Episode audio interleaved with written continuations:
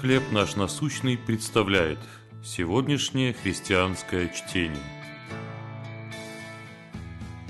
Наследие веры. Второе послание Тимофею, первая глава, пятый стих.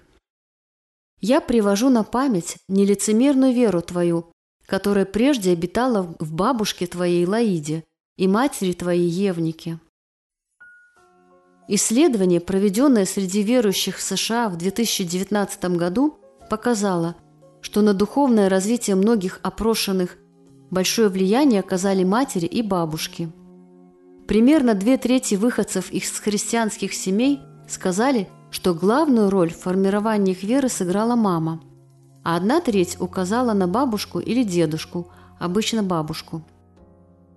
Составитель отчета отмечает, снова и снова Наше исследование свидетельствует о неоценимом влиянии матерей на духовное становление детей. Подтверждение мы находим и в Библии. Павел в послании к Тимофею отмечает, что вера молодого служителя сформировалась по образу, который он видел в своей бабушке Лаиде и матери Евнике. Это трогательное упоминание говорит о значительном влиянии, которое две женщины оказали на одного из руководителей ранней церкви. Та же мысль прослеживается и в другом тексте, где Павел призывает Тимофея. «Пребывай в том, чему научен, потому что ты с детства знаешь Священное Писание». Крепкое духовное наследие – драгоценный дар. Но даже если в нашей жизни не было такого благословения, как у Тимофея, наверняка были люди – которые внесли важный вклад в наше духовное формирование.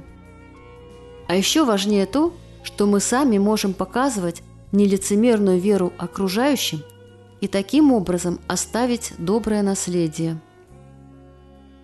Кто оказал значительное влияние на ваше духовное формирование? Как вы можете поддержать других в вере? Небесный Отец, благодарю Тебя за тех, в ком я видел пример нелицемерной веры.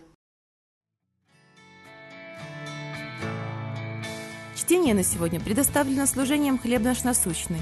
Еще больше материалов вы найдете в наших группах Facebook, ВКонтакте, Инстаграм и Телеграм.